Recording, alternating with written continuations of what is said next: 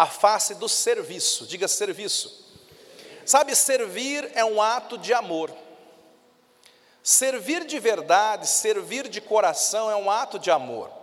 Nós, é bem verdade, podemos servir por obrigação, podemos servir por competição, podemos servir para nos aparecer, mas servir é um ato de amor. Guarda essa frase, que é muito legal essa frase, né? É possível você servir sem amar, mas é impossível você amar sem servir. Pegou aí? É possível você servir sem amar. É possível alguém dirigir um ônibus, dar aula no ministério infantil, pregar, evangelizar, abrir a casa para uma célula sem amar? É possível. É possível que a pessoa faça essas coisas por obrigação ou por qualquer outra razão. Mas guarda isso. É impossível alguém amar e não querer servir. Quem ama quer servir. Quem ama a Deus, de verdade, vai querer servir a Deus. Quem ama a família vai querer servir a sua família. Quem ama o próximo vai querer servir o próximo. Amar é servir. Agora, guarda isso também. Nós precisamos deixar que o amor, o amor de Deus, o ágape de Deus, trabalhe o nosso coração e nos habilite, nos treine, nos prepare para isso. Guarda também essa verdade.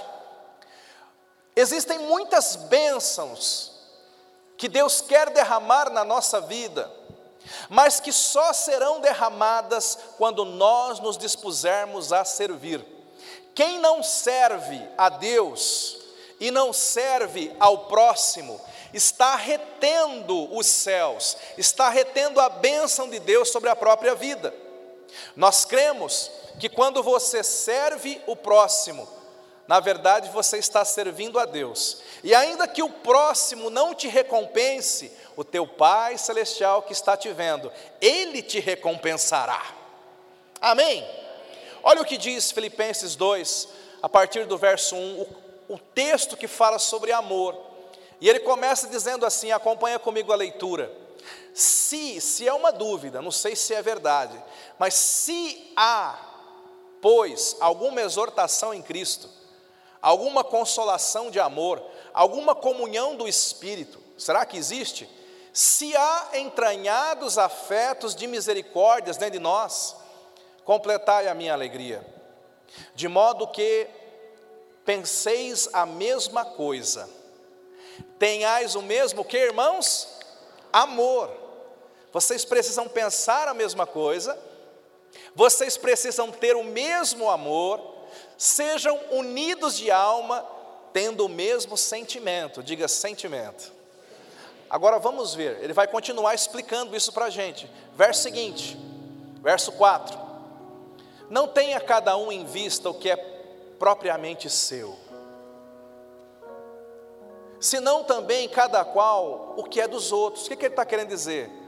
Irmãos, pare de pensar em si mesmo, comece a pensar um pouquinho nos outros, deixe de ser egoísta, comece a ser altruísta, comece a pensar no outro, tende em vós o mesmo sentimento que também houve em Cristo Jesus.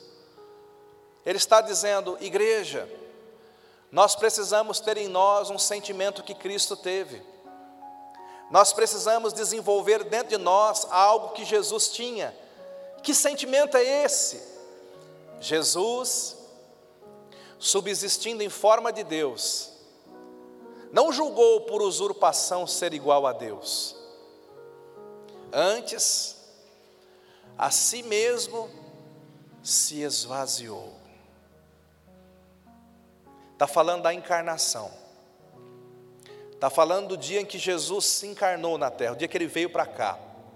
Ele se esvaziou do seu poder, se esvaziou da sua glória e assumiu a forma de servo. Jesus é o Deus que se fez servo, o Rei que se fez servo. Mas veja, ele teve que assumir, diga assumir. Assim como Jesus teve que assumir a forma de servo, nós temos que ter esse mesmo sentimento de nos esvaziarmos de nós mesmos e também devemos assumir este formato, assumir esta atitude de servo, assumir este estilo de vida de servo, tornando-se, Jesus assumiu a forma de servo, tornando-se em semelhança de homens, reconhecido em figura humana, a si mesmo, Jesus se humilhou. Tornando-se obediente, Jesus obedecia, obediente até a morte, morte de cruz, pelo que também, preste atenção, Deus o exaltou sobremaneira, e lhe deu o nome que está acima de todo nome, para que ao nome de Jesus se dobre todo joelho nos céus, na terra e debaixo da terra, e toda língua confesse que Jesus Cristo é o Senhor, para a glória do Deus Pai. Ah, querido, que, que esse texto que eu estou lendo aqui significa para nós? O que, que nós devemos tirar dele nessa noite e aplicar na nossa vida? Em primeiro lugar, o pano de fundo aqui é a história da nossa salvação. Nós estamos diante da mesa da ceia. Aqui está falando que Deus amou a humanidade, Deus nos criou, Deus te criou, Deus te ama. Deus te ama, Deus tem um plano na tua vida. Não importa se você está aqui há 15 anos ou há 15 minutos, Deus te ama. Ele tem um plano na tua vida, Ele criou a humanidade, mas a humanidade pecou. A humanidade desobedeceu a Deus. A humanidade se tornou pecadora, caída. A humanidade estava num processo de destruição, rumando para a condenação eterna. E a Bíblia diz que esse Deus que nos criou e que foi rejeitado, que foi desobedecido, esse Deus amou o mundo de tal maneira esse Deus continuou nos amando. Esse Deus continuou amando a humanidade, que ele decidiu enviar Jesus Cristo, seu filho, para morrer na cruz pela humanidade. Jesus veio morrer no nosso lugar. Jesus foi o nosso substituto na cruz do Calvário. Ele morreu por você. Ele derramou o sangue dele por você. Por quê? Porque ele te ama. Nós tínhamos uma condenação tão pesada sobre nós. E para sermos livrados daquela condenação, era necessário um trabalho impossível. Um ser todo-poderoso, santo, que não tinha pecado, o Cordeiro de Deus, teria que vir fazer um trabalho sobrenatural, morrer na cruz em nosso lugar, atrair sobre si todos os nossos pecados atrair sobre si todas as injúrias, maldições, mazelas. Era um trabalho dificílimo. E nós cremos que lá no céu, assim como aconteceu na visão de Isaías, Isaías respondendo para Deus, nós cremos que isso na verdade aconteceu na Trindade, quando o Pai diz assim: A quem eu enviarei? Quem há de ir por nós? Quem está disposto a ir servir a humanidade? Servir com a própria vida, servir com o próprio sangue. Nós cremos que nesse momento, o Filho diz: Envia-me a mim, eu vou. Eu sou um Deus todo-poderoso. Jesus é Deus, amém, queridos? Ele é o Verbo eterno de Deus. João 1,1 diz que ele estava com Deus e ele é Deus. A Bíblia diz que ele, versículo 4, João 1,14 fala que o Verbo se fez carne e habitou entre nós. A Bíblia diz que Jesus ele deu um passo, degrau abaixo. De homem, de Deus ele se fez homem. Ele assumiu a nossa humanidade. Jesus se vestiu de gente. E se tornando homem, ele não ficou sendo qualquer homem. Jesus teria teria feito o seguinte: ser homem é pouco para mim, eu quero ser servo dos homens, eu quero viver para servir os outros. Jesus nasceu numa família, foi obediente a José. Imagina Jesus lavando a louça de Maria, aprendendo na carpintaria. Quando Jesus começa o ministério, ele começa a servir as pessoas, pregando, fazendo as obras de Deus. Jesus viveu para servir, ele se tornou um servo. E a Bíblia está dizendo aqui que o segredo da vitória, o segredo do cristão, o segredo para nós termos uma vida plena, é nós desenvolvermos dentro de nós o mesmo sentimento que Jesus tinha. Que sentimento? De tornar-se servo. Que sentimento? De diminuir-se, para que os outros ao redor de nós possam crescer. É bem diferente do que Satanás fez. Qual foi o problema de Satanás? Satanás era um anjo. Isaías 14 e Ezequiel 28 relatam o problema de Satanás. A Bíblia diz que Satanás se encheu de eu, de ego. Eu subirei, eu me assentarei no trono de Deus, eu serei, olha quanto eu, semelhante ao Altíssimo. Diga assim: quem se acha, se perde. Fala para quem está do lado, não fique se achando não.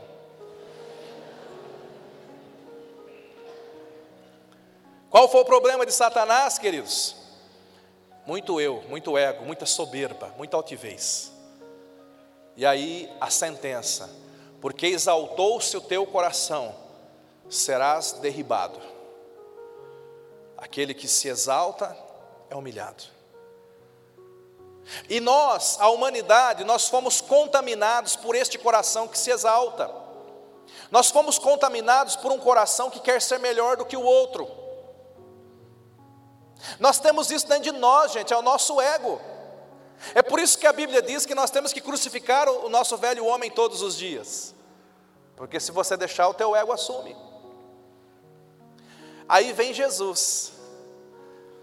A gente brinca, a gente fala assim que, que o orgulho é o veneno da serpente, o veneno do diabo. Orgulho, veneno da serpente. Mas Jesus é o antídoto de Deus. Porque quando Jesus vem, Jesus não vem como Deus, Jesus não vem dando carteirada em ninguém. Você sabe com quem está falando? Sou o filho do homem, o filho de Deus poderoso. Não, Jesus, pelo contrário, toda vez que ele ia se apresentar, ele falava, sou filho do homem, não falava, Sou filho de Deus. O que ele queria dizer com eu sou filho do homem? Eu sou da humanidade, eu sou igual a você, eu estou aqui como homem, nascido de homem. Está entendendo, irmão? De que lado nós estamos? Será que nós estamos desenvolvendo esse coração de servo? Pastor, por que, que eu deveria desenvolver um coração de servo? Por que, que eu deveria servir as pessoas? Deixa eu te dar algumas razões. A primeira delas é que servir vai te deixar mais feliz. A vida egoísta, está provado, é uma vida que leva à depressão. Eu não estou dizendo que todo deprimido é egoísta, por favor. Mas eu estou dizendo que uma das razões de tristezas, de ansiedades, uma das, também é essa. Eu conheço pessoas que foram curados de traumas, de complexos, de tristezas, pessoas que estavam sem sentido, pessoas que estavam querendo até tirar a própria vida, mas em algum momento tiveram um estalo caíram em si.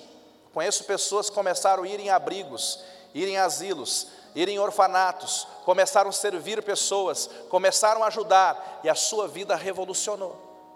Sabe por quê? Porque Deus não nos fez para vivermos para nós mesmos, guarda isso.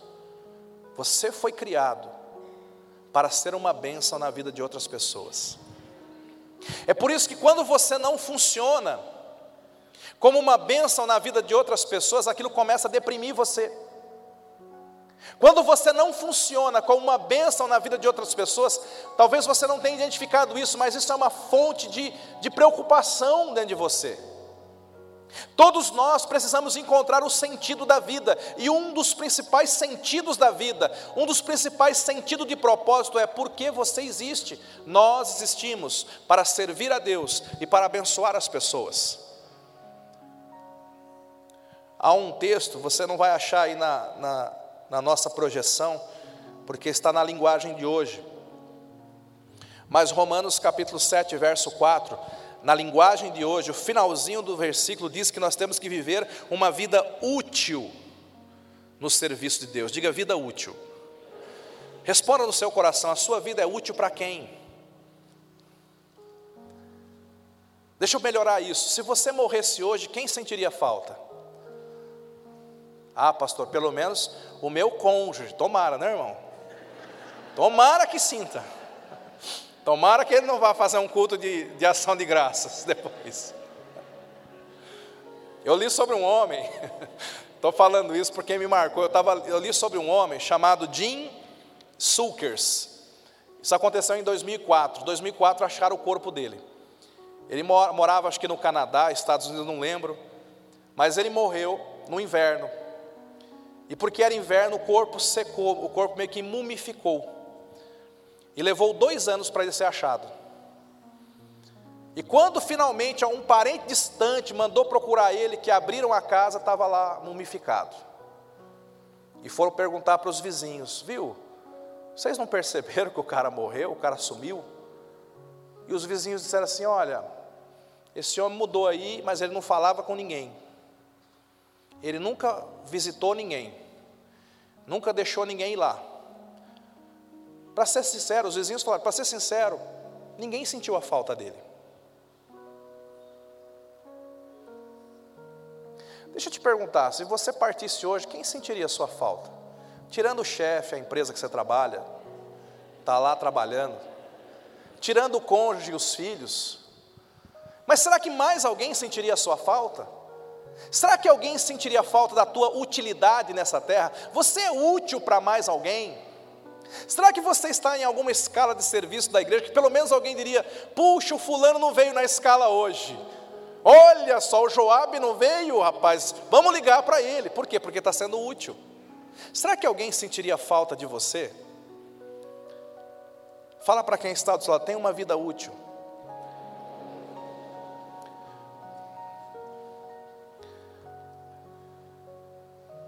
Olha só.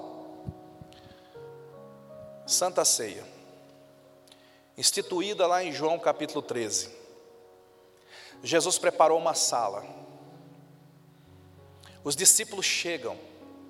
Na cultura hebraica, toda vez que você ia se alimentar, não é igual a mamãe que falava assim: lave suas mãozinhas. Lá não, lá fala assim: lava os pezinhos. O judeu tinha que lavar a mão e tinha que lavar o pé. Por quê, pastor? Porque não tinha cadeira. Imagina a gente assentados para tomar a ceia, todo mundo sentado numas almofadas, meio que reclinado. Reclinado quer dizer meio deitado. Significa que o pé do irmão vai ficar bem perto do seu rosto. Diga assim: é bom lavar mesmo. Você entendeu porque tem que lavar os pés? Só que naquela época o povo não tinha sapato meia chique, não tinha asfalto, era, era, era barro, era poeira. Então, quando você chegava na casa de alguém, sempre tinha um empregado. Quando a casa tinha uma condição, tinha um empregado. E aquele empregado de baixa é, é, condição, que era o, vamos pensar assim, o ajudante do ajudante do ajudante, ele era o responsável por pegar a água, a bacia, a toalha, e ir lavando os pés de todos os convidados. Quem fazia isso? A pessoa de, de menor importância na casa, que ia lavando os pés de todo mundo. Então, quando você chegasse na casa de alguém, você não precisava perguntar quem é o menos importante aqui. O menos importante é o que está lavando os pés.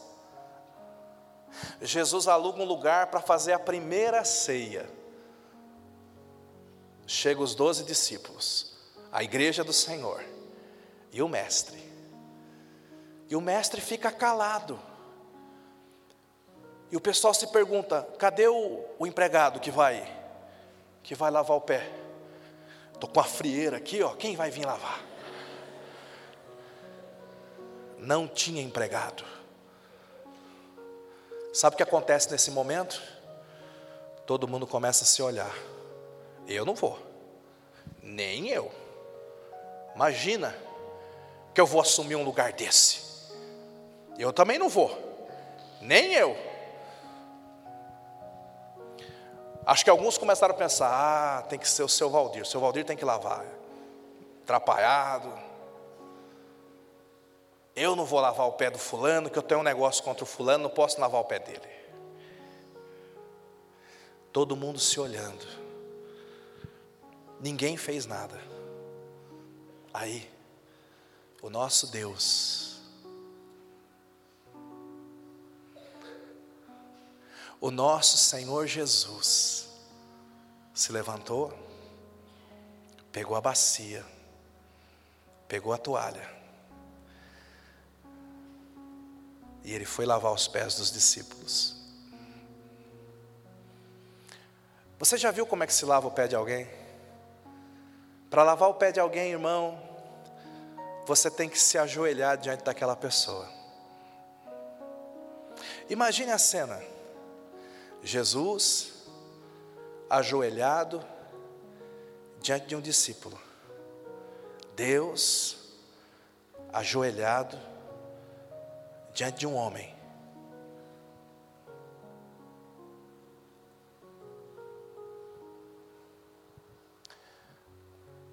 Para servir os outros, nós temos que ter iniciativa. Para servir os outros, nós temos que ter um coração que se humilha. Eu preciso me humilhar. Servir é ajoelhar-se diante de alguém. Marido, sirva a sua esposa. Que você tenha no seu coração o sentimento que Jesus Cristo teve. Comece a servir mais a sua esposa. Esposa, comece a servir mais o seu marido. Você só pode servir o outro se você de fato se esvaziar de você. Esvaziar-se é diminuir-se. Para poder servir o outro, você tem que se diminuir, para que o outro possa crescer. Foi o que Jesus fez, ele se diminuiu. A Bíblia diz que foi tão constrangedor que quando Jesus chega diante do primeiro discípulo, Pedro, para lavar os pés do Pedro, até aquele momento ninguém queria lavar o pé de ninguém. Eu fico imaginando a cara dos discípulos quando eles veem Jesus fazendo isso. Quando Jesus vai lavar os pés do Pedro, Pedro fica tão constrangido, mas constrangido com um pensamento errado, que ele diz assim: Mestre, o senhor não pode lavar o meu pé, olha isso, de maneira nenhuma o senhor vai lavar o meu pé. Eu não aceito que o Senhor. Por que, que ele estava dizendo isso? Porque o pensamento dele ainda continuava errado. Pedro pensava assim: o Senhor é o chefe. Chefe não lava a pé de ninguém. O Senhor é o líder. Líder não pode fazer esse trabalho aqui. Eu não aceito que o Senhor faça. Quase que dizendo assim: manda o Tiago fazer. O Senhor não. Manda o João, que é o mais novinho. Eu não aceito, porque o pensamento de Pedro ainda estava errado. Jesus fala para eles em outra ocasião: lá no mundo, grande é aquele que é servido, mas no reino de Deus, para você ser grande, você tem que servir os outros. É diferente. Então Jesus fala assim para Pedro: Jesus fala, guarde isso. Se você não me deixar lavar os teus pés, você não tem parte comigo. Você não tem parte comigo. Você não tem aliança comigo. Se você não entender o valor do serviço, você não tem aliança comigo. Se você não entender o propósito do serviço, você não tem aliança comigo. Se você não entender que grande é aquele que serve, você não tem parte comigo. Aí Pedro exagera, É o Pedro. Então lava tudo. Jesus fala: Não, você já está lavado pela palavra, só precisa lavar os teus pés.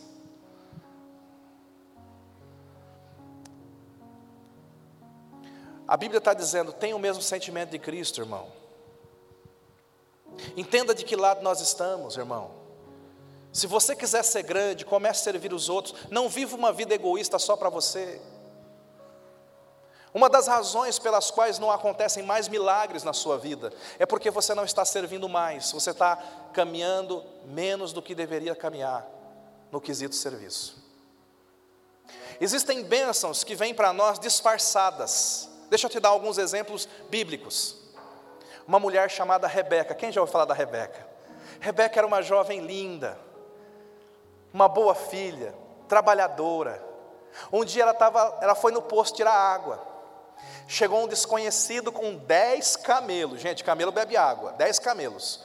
O desconhecido falou assim para ela: Eu estou com sede, me dá um pouco de água.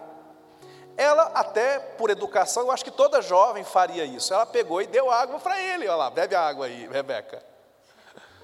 Vamos, isso. Mas sabe o que a Rebeca fez? A Rebeca deu a água para ele e ela falou assim: ela não esperou ele pedir. Ela falou assim: vou dar água para todos os camelos também. Gente, deixa eu contar uma coisa para você: camelo bebe água. Dizem que um camelo, se tiver com muita sede, consegue beber até 100 litros de água. 10 camelos é mil litros. A Bíblia diz que ela deu, deu água para todos os 10 camelos. Eu não sei se eles beberam tudo, o que podia, mas mas o que ela fez? Ela serviu, diga serviu. Quando ela terminou de dar água, aquele homem se apresenta, chama a família e ele fala: Eu sou enviado de um homem muito rico, um milionário chamado Abraão. Olha só, segura essa, tem alguma Rebeca aí, segura essa. Eu sou enviado de um homem muito rico, meu nome é Eliezer, e eu sou o governador, o, o, o gerente dos negócios do meu senhor. E ele me mandou, ele tem um único filho, o herdeiro de tudo, o Isaac. E ele me mandou procurar uma mulher para o filho dele. E ele falou: vai naquela cidade e leva dez camelos, porque foi isso que Abraão fez. Chegando lá, pede água para beber para uma jovem que você achar que, que, que dá certo com meu filho. Se essa jovem disser, também vou dar água para os camelos, essa é a mulher do meu filho. um ato de serviço, ela ganhou o marido. Se isso fosse hoje em dia, hein? O Isaac dava só a caveira lá esperando.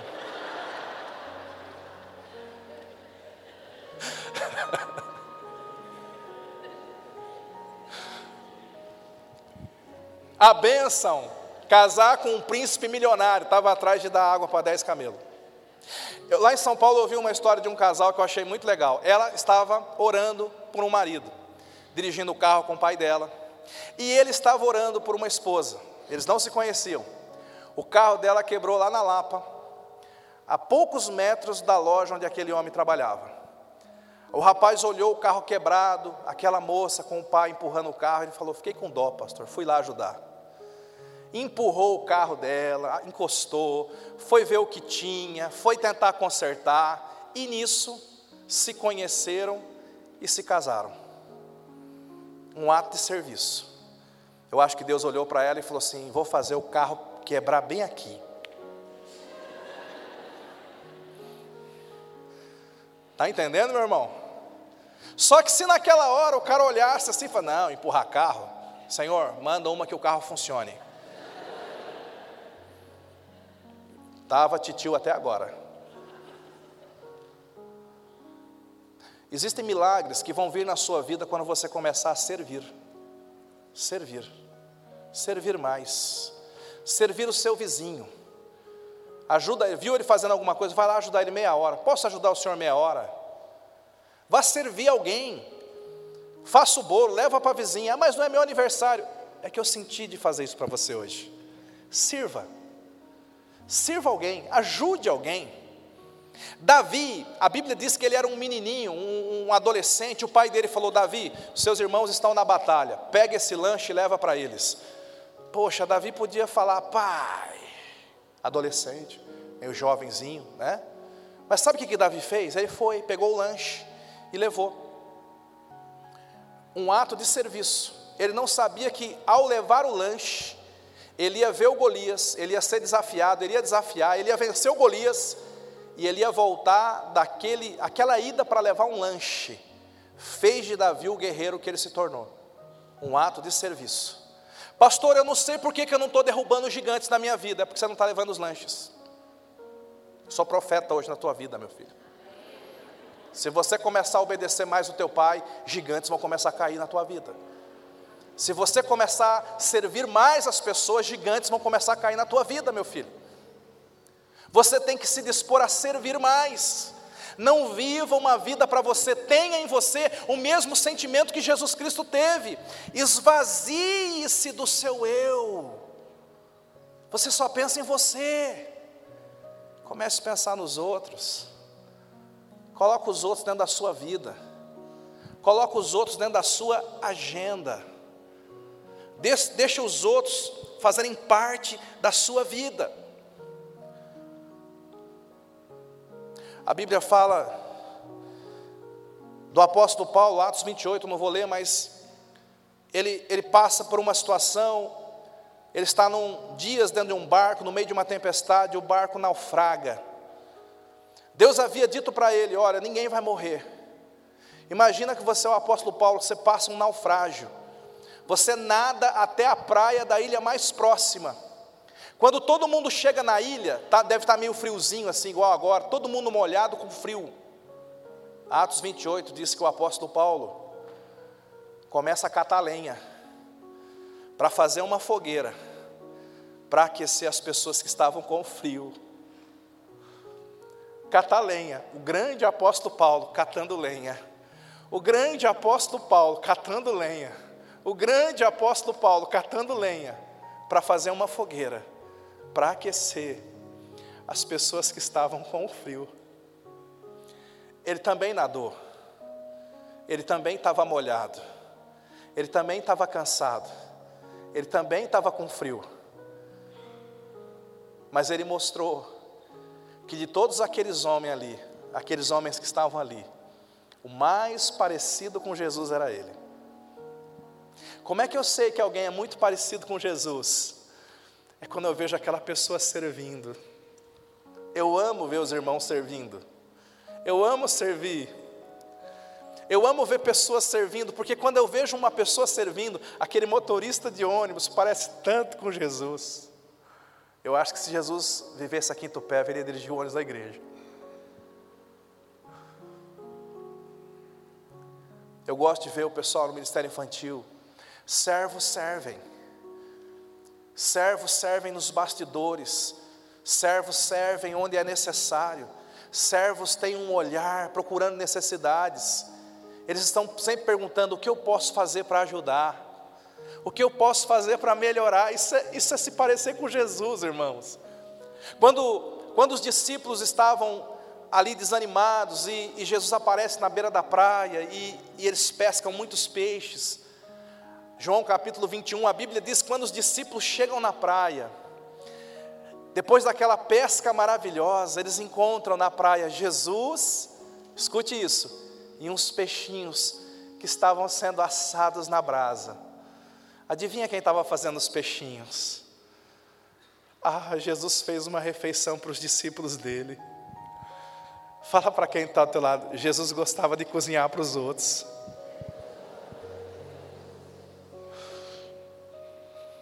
Quem aqui se parece com Jesus? Faça uma refeição para alguém, sirva, elogie, ilumine o dia de alguém elogiando, que haja em nós o mesmo sentimento que houve em Cristo Jesus. Veja, a Bíblia fala que ele se esvaziou, ele se humilhou, ele serviu, mas olha o que a Bíblia fala: por causa de tudo isso, Deus o exaltou. Queria dar uma recompensa. Talvez a recompensa não venha dos homens, mas vai vir de Deus. Quando você começa a servir as pessoas, você está servindo a Deus, e Deus vai te recompensar. Tem um amigo meu, contei essa história já aqui, mas eu vou repetir para encerrar. Eu estudei com a esposa dele, fiz direito com a esposa dele. E ele já era advogado aqui na região de Jundiaí, conhecido, famoso. E uma vez conversando com ele, eu falei: "Fulano, como que você conseguiu, né, se tornar esse advogado que você é hoje, tão conhecido, tão famoso?" E a história dele marcou a minha vida. Eu quero dividir com você rapidinho. Ele falou: "Jonas, eu morava na capital e eu era um recém-formado, não tinha cliente, falido, dinheiro curto, um dia ele falou: Eu vim para essa região de Jundiaí e eu estava tão sem dinheiro. Ele falou para mim. E eu fui no banco para ver se eu tinha alguma coisa para sacar, que eu não sabia se eu tinha ou não alguma coisa lá. E ele falou: quando eu cheguei na agência, que eu fui ver lá o meu saldo, uma senhora, uma velhinha que estava ali, me chamou, acho que ela me confundiu com algum funcionário do banco por causa do meu terno. E ela falou assim: Moço, o senhor pode me ajudar a ver o meu saldo, sacar o meu dinheiro? Ele falou que, assim, puxa, Jonas, naquela hora, eu pensei, rapaz, eu estou sem dinheiro, sem trabalho, eu estou irritado, está tudo dando errado, por que, que eu vou parar para entender essa mulher? Ele pensou. Mas, no mesmo momento, ele falou assim: quer saber? Custa nada ajudá-la. E ele foi lá ajudar aquela senhora. E ajudando ela, começaram a conversar. O que, que o senhor faz? O senhor não é do banco, então o que, que o senhor faz? E ele falou: Eu sou advogado, trabalhista. Aí ela falou: Ah, moço, eu estou procurando um advogado trabalhista. A empresa fechou, está fechando, enfim, demitiu um monte de gente, não pagou nada, eu estou no meio, eu preciso de ajuda. O senhor não pode ir na minha casa? Ele falou assim: Olha, que estava sem dinheiro, hoje não dá. Mas eu vou marcar. E marcou para dois, três dias depois. E ele falou que naquele dia ele foi. Um lugar aqui numa lugar rural aqui, bem ermo. Ele foi até meio desanimado. Mas quando ele chegou lá, eu não lembro o número, mas é como se tivesse umas 30 pessoas lá na casa da mulher. Ele assustou com aquele monte de gente. Ele contando para mim, eu assustei, Jonas. Eu, eu falei, o que, que é isso? E ela falou assim: Ah, isso aqui é todo mundo que vai entrar no pau aqui comigo. Ele falou, Jonas, aquilo foi a primeira leva, a empresa tinha uns 300 funcionários, eu virei advogado de todo mundo, e ali eu fiz o meu nome e, e me tornei quem eu sou, e ele falou para mim, sabe por que, que eu me tornei quem eu sou, cara? Ele falou, não é porque eu era bom, é porque eu ajudei aquela velhinha, pegou aí irmão? Pegou a visão aí? Sirva. Há um Deus que recompensa. Há um Deus que vai te exaltar, vai exaltar o teu nome. Há, um, há uma recompensa que vai vir dos céus. Eu quero deixar essa mensagem para você. Talvez alguns milagres que você precisa não chegaram ainda, porque você não está servindo como deveria. Mas nós vamos orar para que isso mude na nossa vida. Eu quero que você feche os teus olhos agora. Jesus falou, Pedro, se você não entender isso, você não tem parte comigo. E nós vamos aplicar essa palavra em oração. Eu quero orar juntamente com você, dizendo: Senhor, eu quero ter parte contigo. Ter parte é, eu quero ser participante da tua natureza. Ter parte é, eu quero ser um servo. Ter parte é, eu quero ter este coração, eu quero dar para você dois minutinhos, os teus olhos fechados, dois minutinhos, para você falar com o Espírito Santo aí. Talvez o Espírito Santo vá dizer para você: você tem que servir mais dentro de casa, você tem que ser menor dentro da sua casa. Papai, diminua diante do seu filho, cônjuge, diminua diante do teu cônjuge. Talvez o Senhor diga para você: você tem que ser um servo nesta casa. Há um lugar, há um ministério para você servir. para exercitar a tua humildade. Talvez Deus vá dizer para você lá no teu trabalho, você pode se diminuir um pouquinho. Você pode ficar até mais tarde para ajudar uma pessoa que entrou agora, que não sabe trabalhar. Você pode servir mais. Talvez o Senhor diga para você: Eu preciso de um servo na tua vizinhança. Eu preciso de alguém com esse coração para servir os teus vizinhos. Eu não gosto de expor ninguém, mas nós começamos tempos atrás uma aula de judô lá na escola. E o Ruiter está aqui, o nosso professor de judô. Tão lindo esse trabalho. Pastor, eu quero servir. Eu quero servir, eu estou acostumado, eu quero servir. E nós começamos uma aula para crianças que não podem não vão pagar, mas porque nós estamos servindo. Eu sei que tem pessoas que trouxeram uma oferta de alimento e tem pessoas que trazem do que sobra. Mas eu conheço aqui nessa igreja pessoas que trazem do que falta. E Deus vê. E Deus recompensa. E eu digo para você, essas pessoas têm parte com Jesus. Eu vejo Jesus na vida dessas pessoas. Deixa eu te perguntar, você tem parte com Ele? Vá conversando com o Espírito Santo agora. Tenha seu tempo de intimidade com Ele.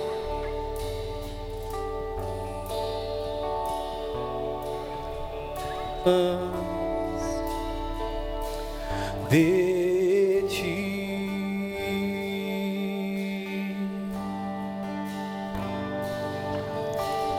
Mas